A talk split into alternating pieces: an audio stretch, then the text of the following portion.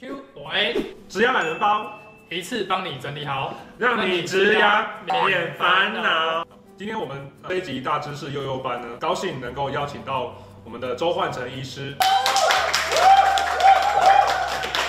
为什么我都没有？呃，周医师本身是骨赘专科训练的医师，我知道其实植牙的疗程它是相当的复杂。那我们今天的话，是我们最常民众询问的问题，整理出这家改牙篇。第一题，牙小好，植牙好，缺牙怎么选？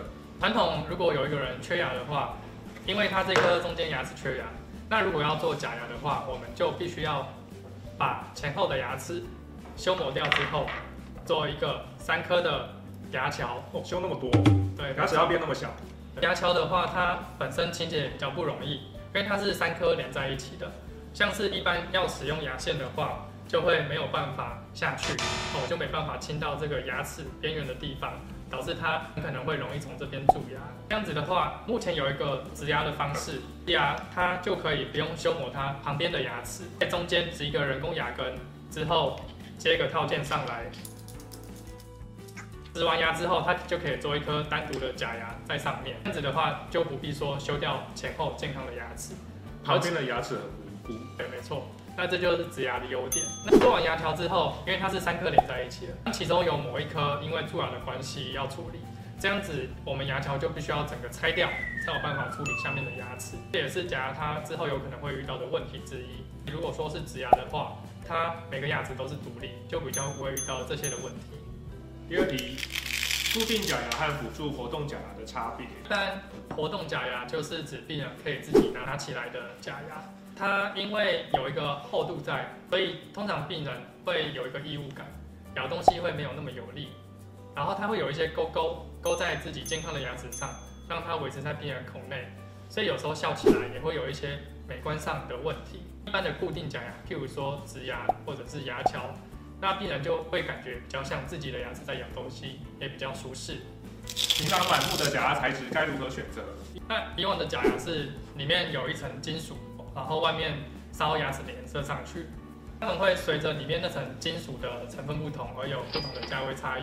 所以当病人戴上那个假牙之后，经过若干年，可能牙龈萎缩，然后边缘就会慢慢露出来。这样子的话，就会有一层金属的色泽，会没有那么好看，也没那么美观。现在是有所谓的全瓷冠或者是二氧化锆的假牙，它们都是属于牙齿的颜色，然后它们也会比较美观，强度也是足够的。所以如果病人有这些美观上的需求，可以使用这种全瓷冠来制作假牙，之后也比较不会遇到边缘变色的问题。植牙懒人包第四题，我拔完牙什么时候有正式的假牙？通常一个病人他拔完牙缺牙之后，我们会先等伤口愈合大概两到四个月左右，等到骨头愈合差不多，然后也没有问题的话，就可以开始植肢体进去。植完之后呢，我们会等肢体跟骨头愈合的时间，也是差不多两到四个月。等到愈合完之后，我们就可以在肢体上面接一个假牙出来。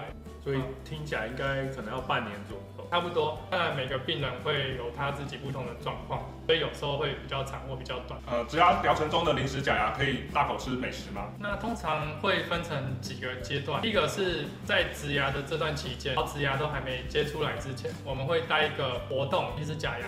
或者是有点半活动的固定的临时假牙。那到下一个阶段，植牙已经接出这种实体出来之后，那就可以接个临时假牙。这个阶段的话，我们就可以正常的吃东西、讲话。但是不管是做哪一种形式，都不建议说咬太硬的东西，譬如说槟榔啊、啃鸡排，然后怕咬到骨头，因为像这些行为其实都很有可能让假牙受损。植牙疗程结束已无敌，清洁可以免除吗？你做完植牙之后，很多人就觉得，哎，之后都不用刷牙了，也不会有问题。那其实这是错。一般的植牙它本身不会因为蛀牙的关系会受损，但是它周围还是有所谓的牙周组织。通常植牙都还是要正常的用牙刷或者是牙线去清洁。如果没有清洁干净的话，它也是会有周病的问题产生。所以通常都还是会建议正常的清洁。大知识幼幼班，你 Q 我 A。